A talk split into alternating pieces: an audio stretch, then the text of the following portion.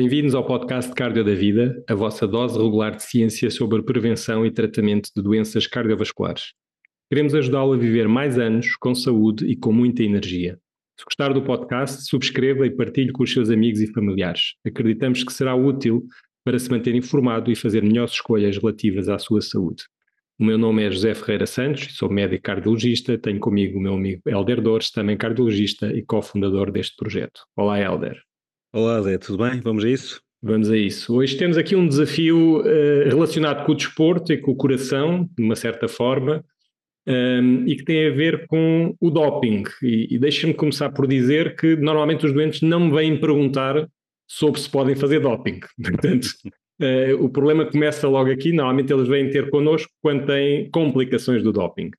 Um, ehm, e, portanto, logo daí já é um tema suficientemente desafiante, porque habitualmente nós uh, uh, colhemos com as consequências uh, e não necessariamente com o aconselhamento sobre uh, se pode ou não fazer doping. Mas dito isto, Helder, gostava de começar esta conversa que nos, que nos explicasse exatamente o que é isto do doping, uh, que obviamente está intimamente relacionado com o desporto.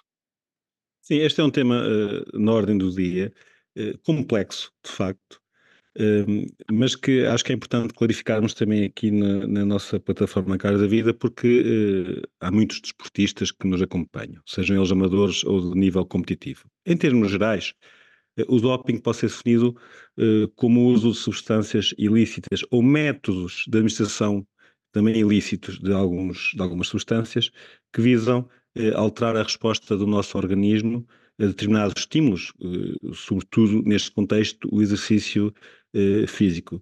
Classicamente, uh, o doping associa-se ao desporto pela ambição que muitos atletas têm em ter melhores resultados e potenciarem o seu rendimento desportivo. E, de facto, isto até está estipulado em termos legais, e cada vez que um atleta é, testa positivo num teste anti, antitopagem, enfim, na prática nós queremos perceber se o atleta fez o uso de alguma dessas substâncias proibidas, mas já vamos falar porque estão uh, acessíveis a todos. Se fez, uh, por outro lado, uma administração de alguma substância, muitas vezes que nem pode ser proibida, mas o método em si pode ser proibido, ou então se fugiu ou recusou ou, ou, ou manifestou alguma resistência ehm, sem justificação válida a submeter-se a um controle de dopagem que muitas vezes é obrigatório em contexto competitivo e também fora da competição. Portanto, em termos gerais, eu diria que eh, o doping eh, é isto. Eh, deixa-me só esclarecer uma questão, Helder, porque tu és mais entendido de doping do que eu. Um, tu falaste em uh, substâncias ilícitas, mas ilícitas, ilícitas no contexto do desporto em particular, ou daquele desporto em particular, porque muitas das substâncias que são utilizadas em doping são, por exemplo, medicamentos, ou, ou, ou administração, como tu disseste bem, de, de determinados medicamentos sobre determinadas vias, com o intuito de melhorar a performance, mas eles na verdade não são ilícitos, portanto não, não são, coi são coisas que nós podemos comprar na farmácia até em alguns casos, é isso, não é? Sim, alguns são, outros não. Ou seja, certo. na prática nós quando falamos em, em doping, eh, e eu quando referi substâncias ilícitas, estou a referir substância ilícita para aquele contexto, ou seja, certo.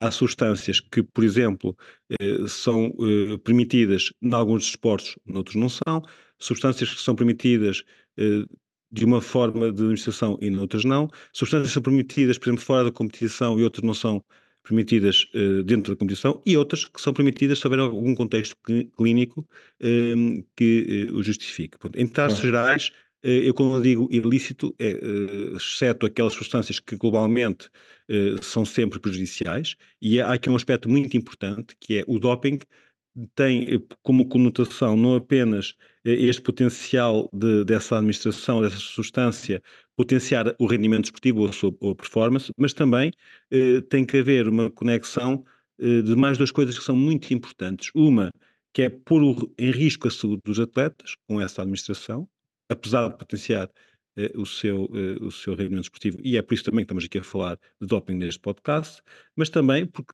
também são substâncias que muitas vezes violam a ética e o espírito uh, desportivo, porque vai, vão fazer com que alguns atletas, uh, de forma uh, ilegal, tenham melhores resultados, versus aqueles que não fizeram esse abuso dessas substâncias.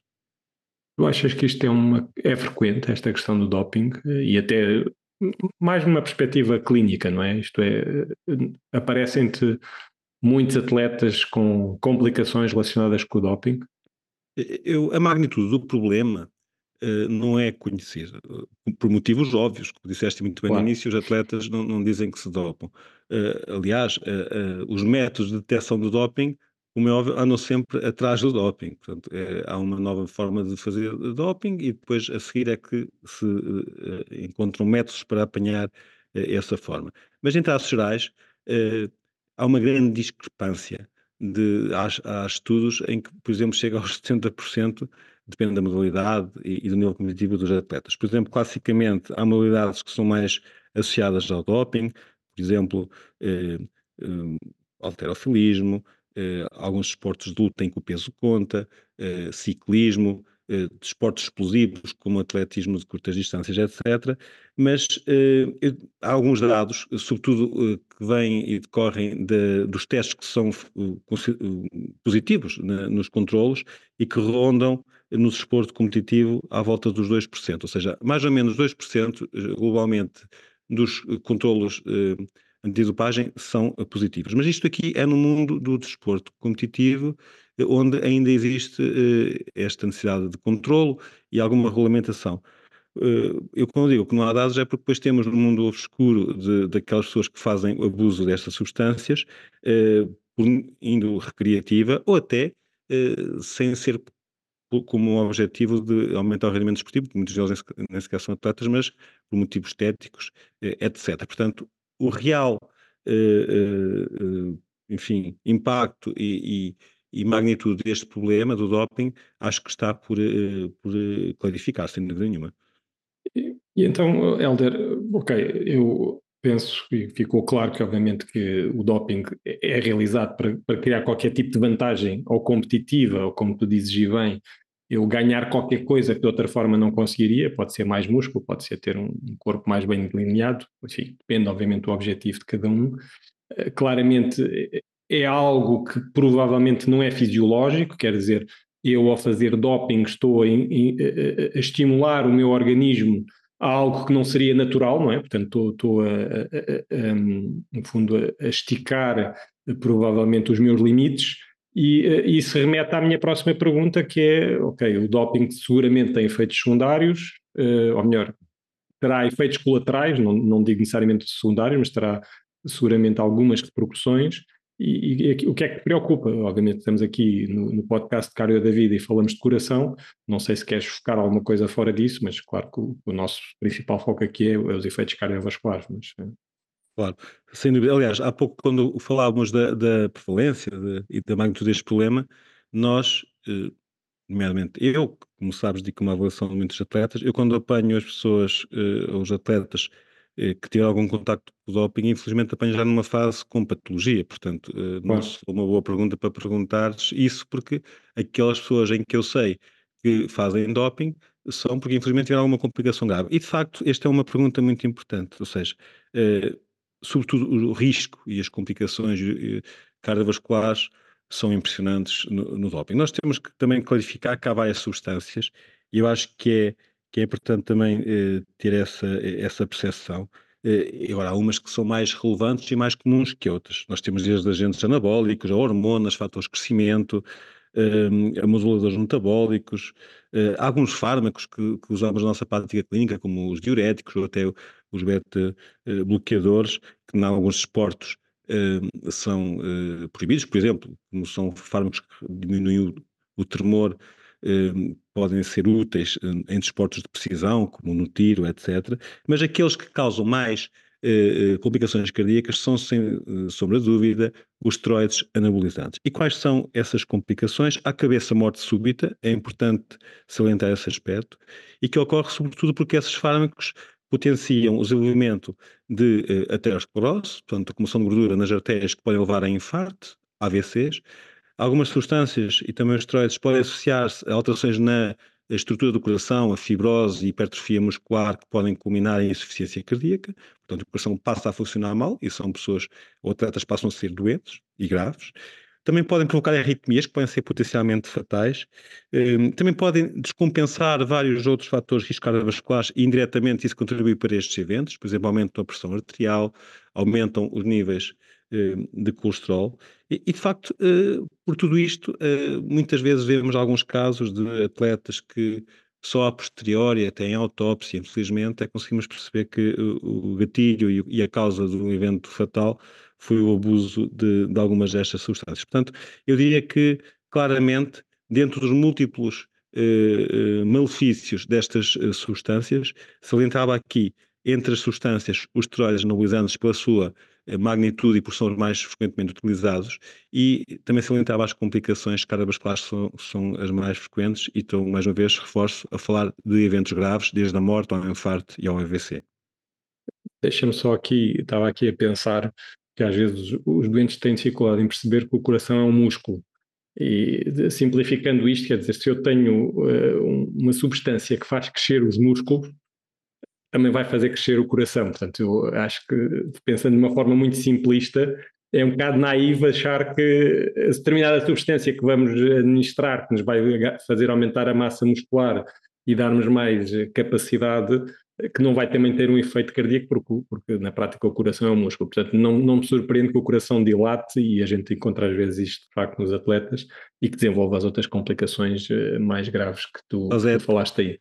E até diria mais, ah, como uh, é fácil perceber, nós para uh, identificarmos uma pessoa que, que, que, faça doping, digamos assim, tem que haver uma elevada suspeita clínica. E uma das formas de nós suspeitarmos, ou duas se quiserem, na nossa prática clínica, pelo menos que eu, que eu valorizo, é, por um lado, sem haver outras causas, e se a quantidade, ou a dose, ou a intensidade, ou o volume de exercício que a pessoa pratica não for assim tão grande, repararmos que existe uma grande hipertrofia portanto, no músculo cardíaco, as paredes muito mais grossas, ou então, por outro lado, que é um aspecto muito relevante, quando vemos aquelas pessoas que têm uma grande hipertrofia uh, do músculo esquelético, ou seja, muito musculadas, claramente uh, acima daquilo que é a, a, prática de exercício fazem, e se essas pessoas tiverem uh, depois complicações cardíacas, alterações nos exames, etc., aí penso que, como médicos, temos que colocar em cima da equação uh, potencial influência de, de, algumas destas substâncias, como o hormônio de crescimento, como os esteroides, etc. Bem, um, uma questão que eu acho que é relevante, enfim, obviamente volto a dizer que ninguém lhe vai perguntar, ninguém vai marcar uma consulta a perguntar o que é o que eu aconselho em termos de doping. Mas tu já falaste aí que, que obviamente há vários tipos de, de, de substâncias algumas claramente e obviamente que qualquer um de nós eh, percebe que uh, são, podem ser potencialmente prejudiciais, e deste o exemplo, obviamente, dos esteroides anabolizantes, mas depois também há outras que são medicamentos que nós utilizamos no nosso dia a dia para, para fazer prevenção cardiovascular, para tratar fatores de risco, etc. E que na prática também podem ser doping. Portanto, eu se for atleta, Uh, ok, eu até posso ter muito bem definido na minha cabeça que eu não quero fazer este, estes tipos de substâncias que eu já sei que uh, possivelmente vou ter complicações. Mas a verdade é que todos nós somos pessoas, todos nós podemos ter uma constipação, todos nós podemos ter uh, doenças, e portanto, como é que isto joga e como é que eu posso saber efetivamente se determinado fármaco, para, para nós que nós prescrevemos na consulta é natural, não é? Que prescrevemos isso a doentes e não, não pensamos se isso é doping ou não, mas que se calhar para um atleta pode ser, não é? Como é que tu achas que o atleta tem que gerir isto?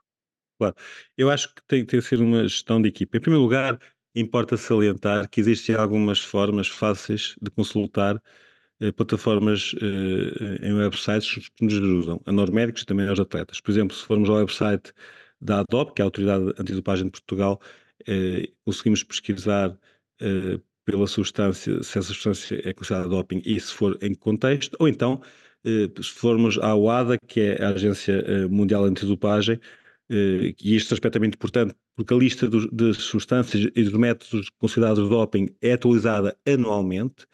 Por exemplo, a partir de 1 de janeiro de 2024 vai ser a nova lista de, de substâncias e de métodos que, que, vão ser considerados doping, que podem alterar-se, ou seja, há uma substância que pode ser doping no ano anterior e não ser uh, a partir desse ano e vice-versa. Portanto, é importante uh, estarmos atentos.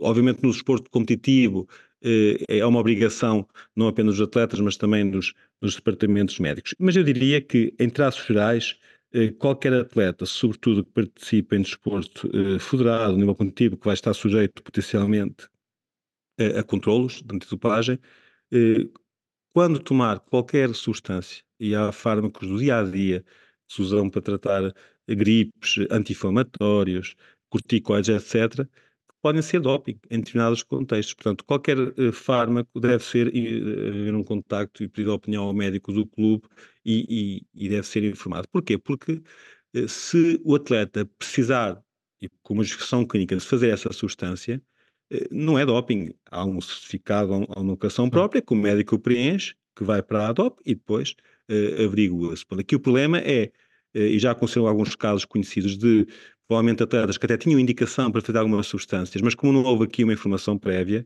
e são substâncias que sem essa informação podem eh, ser consideradas doping, eh, eh, houve atletas que foram irradiados da comissão durante algum, algum tempo. Portanto, esta comunicação com o médico do clube, o médico assistente, e, e se houver dúvidas, a consulta regular nestas eh, entidades nestas entidades oficiais é, é fundamental. Portanto, o meu conselho para aquelas pessoas que praticam desporto, que são federados, é, perguntem, investiguem antes de, de fazer eh, algumas destas substâncias, que muitas vezes até nem são medicamentos. Eh, por exemplo, obviamente nós pensamos sempre nos esteroides, pensamos sempre nas transfusões de sangue, na eritropoetina, na cocaína, etc. Mas há produtos simples que até para... para pôr, pôr, pôr é, gotas no nariz, não é? Para desentupir o nariz pode ser. Exatamente. Pode ser Pode ser, depende de, de, da percentagem depois claro. do corticoide que tem, etc. Uh, substâncias para fazer crescer o cabelo, para a pele, enfim, há uma série de coisas e por isso é importante controlar, confirmar e, e informar, informar-se nestas entidades mais oficiais. Muito bem, Helder. Acho que foi uma conversa interessante, eh, eu diria não necessariamente paralela àquilo que é o cardio da vida. Acho que algumas, antes de passar para tu também completares, o que é que eu aprendi? Aprendi que fazer exercício físico, eh, e como nós temos dito aqui, é bom, mas temos de fazê-lo de forma natural eh, e mesmo que queiramos treinar a alto nível, claramente, provavelmente não devemos recorrer a este tipo de, de substâncias, porque, como disseste e bem, uh, o, o, preço a pagar do ponto de vista cardiovascular pode ser muito elevado e, e chamava a atenção que, e tu também disseste isso durante, durante a nossa conversa, que o doping, obviamente, à medida que vão aparecendo eh, formas de controlar, eh, também é, é, é uma indústria por si própria que tenta inovar e amanhã estão a aparecer outras substâncias das quais nós nem fazemos a mínima ideia do risco que isso pode trazer, quer em termos cardiovasculares, quer em termos de restante saúde. Portanto, claramente, quando dizemos que são substâncias ilícitas, são claramente substâncias que muitas vezes não é que elas sejam proibidas a venda às vezes, é que de facto são ilícitas no sentido de que nem sabemos muito bem os efeitos uh, a longo prazo ou a curto prazo de algumas delas. Portanto, um, acho que claramente uh, ficou claro para mim que, uh, aquilo no fundo eu já vou vendo na minha prática clínica, que é muitas vezes as pessoas aparecem de facto já tarde demais com as complicações e nós depois temos que lidar com elas. Um, mas espero que tenhamos ajudado a passar esta mensagem e desmistificar também um bocadinho esta ideia crescer os músculos é bom e que podemos fazer tudo o que nos apetece para melhorar a performance, que, que, o exercício depois consegue mitigar tudo, eu acho que isso claramente não é verdade, mas não sei se querias concluir com alguma mensagem uh, chave aqui para, para quem nos ouve. Sim, eu acho que diria que apesar de uh, ainda haver muito por clarificar nesta área, e o real problema estar claramente subestimado, nós não conseguimos saber. agora, há uma coisa que sabemos, é que há uma relação óbvia entre muitas destas substâncias, eu salientei aqui os esteroides, mas muitas outras, eh, e o desenvolvimento de várias doenças cardiovasculares, eh, incluindo a morte súbita, e urge combater este, este problema de forma clínica e não só em termos legais. Eu penso que a identificação precoce destas pessoas, eh, que não cabe aos médicos, mas àqueles que lidam com, com, com estes atletas ou não atletas, treinadores, fisiologistas, etc., é fundamental e, a partir daí, haver aqui uma sensibilização quanto aos potenciais riscos para a saúde destas uh, substâncias e desta forma conseguimos uh, prevenir complicações. Eu diria que, se calhar, uma, uma mensagem, sobretudo para aqueles que, felizmente, nunca, nunca experimentaram, mas que, calhar, estão a pensar em experimentar, a mensagem final é não arrisquem, não vale tudo para ganhar e que joguem limpo, porque assim estão a jogar com mais saúde e durante mais tempo. Muito bem, Helder. Muito obrigado por, este esclarecimento. Ficamos todos mais elucidados sobre a nossa melhor performance sem doping. E, se gostaram do podcast, mais uma vez apelamos a que eh, coloquem likes. Nós, uh, quantos mais likes nos derem nas nossas plataformas sociais, a mais pessoas vamos chegar, mais pessoas vão poder ficar mais informadas sobre uh, os nossos conteúdos e a possibilidade de perceberem melhor como é que podem prevenir a doença cardiovascular, como é que podem viver mais anos uh, sem ter eventos cardiovasculares e, portanto, se gostaram, por favor, vão, vão partilhando com os amigos e, e vão pondo, vão nos seguindo também no site e na nossa newsletter e nas várias plataformas. Obrigado, Helder, e até uma próxima. Obrigado, Zé. Até a próxima.